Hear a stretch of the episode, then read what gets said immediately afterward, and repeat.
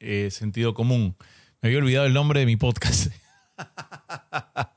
Gracias por estar aquí conmigo, gracias por acompañarme, gracias por seguir mandando sus preguntas, gracias por permitir que esta conversación continúe.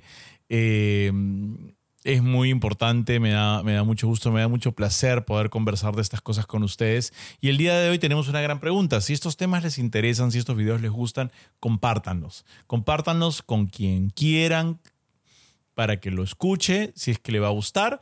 Y si también lo va a odiar, también compártanle porque así puede venir acá y discutir y, nada, y fluye la conversación. Suscríbanse al canal, pónganle like, todo. En escuelas y universidades quieren implementar el uso del lenguaje inclusivo. No sé si esto lo está poniendo como que se está quejando o, vamos a conversar en un momento.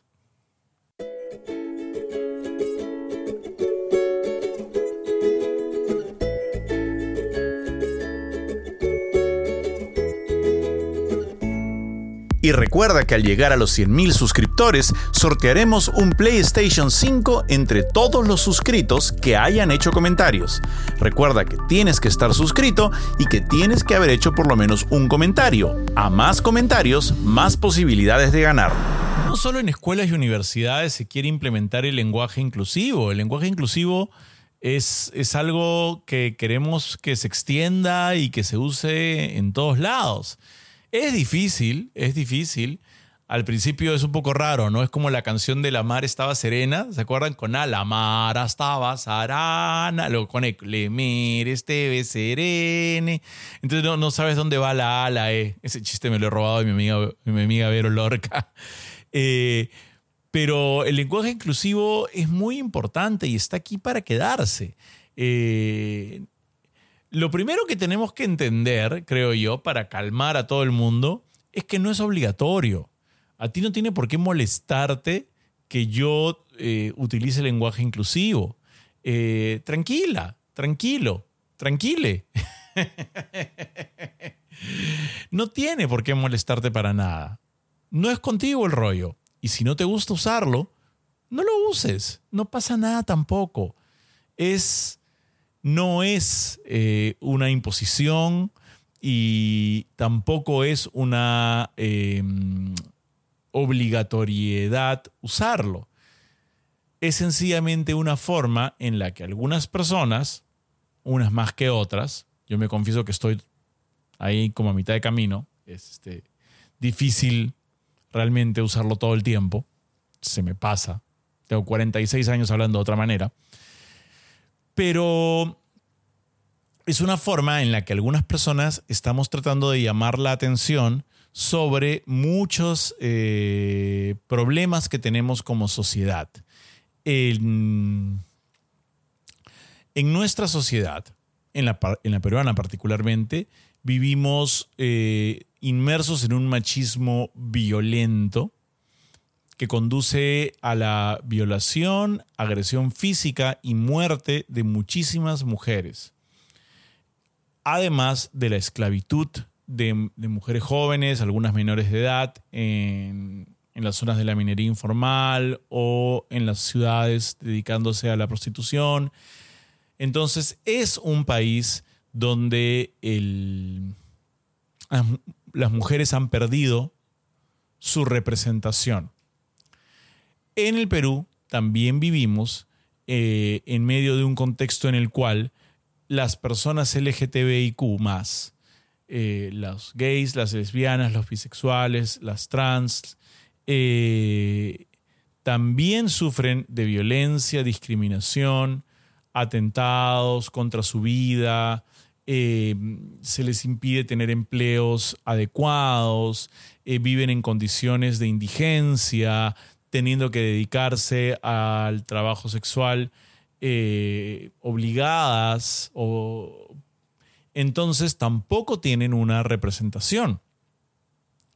Y para colmo, el lenguaje que define en buena medida la realidad, porque sí, el lenguaje define la realidad, está construido para darle lugar a lo masculino por encima de todo.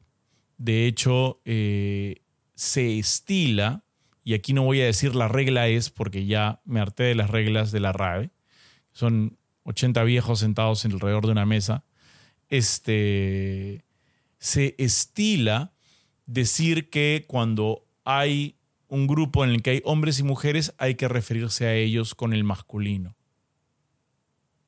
¿Por qué? ¿Por qué hay que hacer eso? Bueno, porque eso es lo que se estila. Bueno, pues que se estile para ti. Para mí no se va a estilar así porque quiero reconocer el hecho de que acá también hay mujeres, ya que no les estamos dando la palabra, no les estamos pagando lo que merecen, son violadas, golpeadas, casadas a la fuerza, no les permiten abortar, las obligan a tener el hijo del violador y, este, y finalmente son asesinadas por sus parejas o por acosadores o por hombres que las consideran su propiedad, creo que lo mínimo que puedo hacer es darles un lugar a la hora de nombrar el grupo y decir ellos y ellas, ¿no?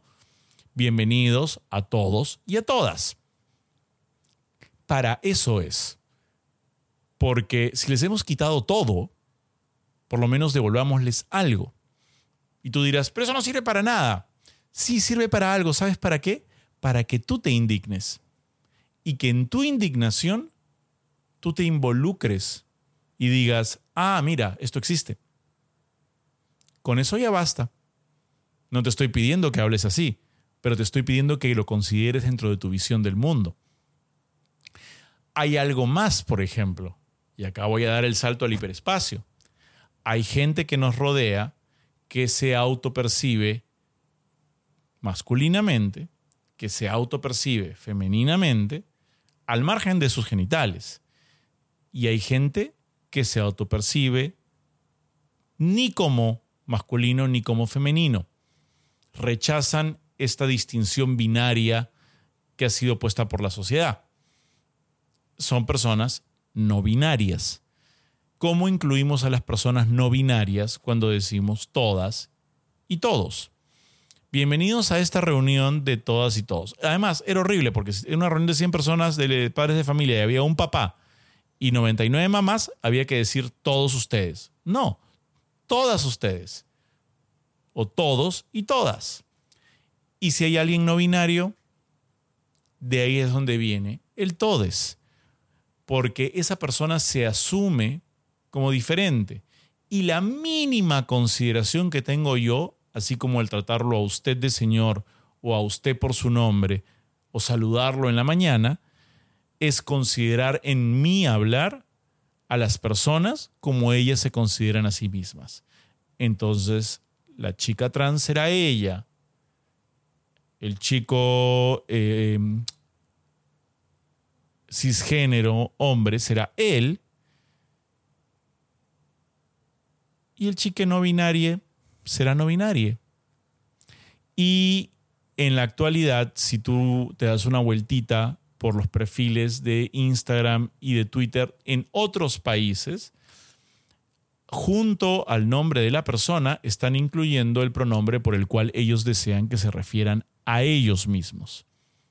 En inglés, he, him, she, her, y hay algunos que prefieren que se refieran a ellos como ellos, como grupo, como persona grupal, como ser grupal. Y están en su derecho. ¿Quién soy yo para decidir cómo debo dirigirme a ti? Yo tengo que preguntarte a ti cómo tú prefieres que yo me refiera a ti.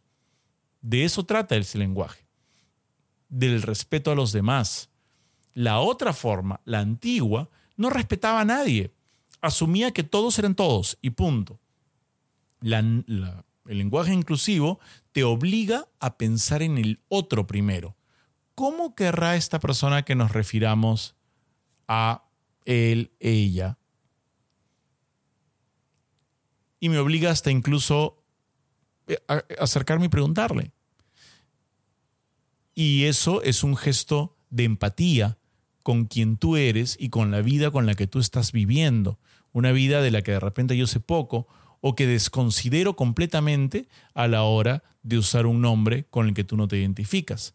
Hace pocos días un congresista, un candidato, se refirió a una candidata trans con su nombre masculino, el cual no puede eliminar de su DNI porque nuestro país tiene las leyes palorto.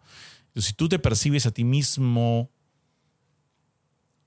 como hombre habiendo nacido con un sexo asignado femenino, o si te percibes a ti misma como mujer a pesar de tener de niño un sexo asignado masculino, tú estás en tu derecho de que te permitan cambiar tu DNI y que no se refieran a ti como tú no quieres que se refieran a ti.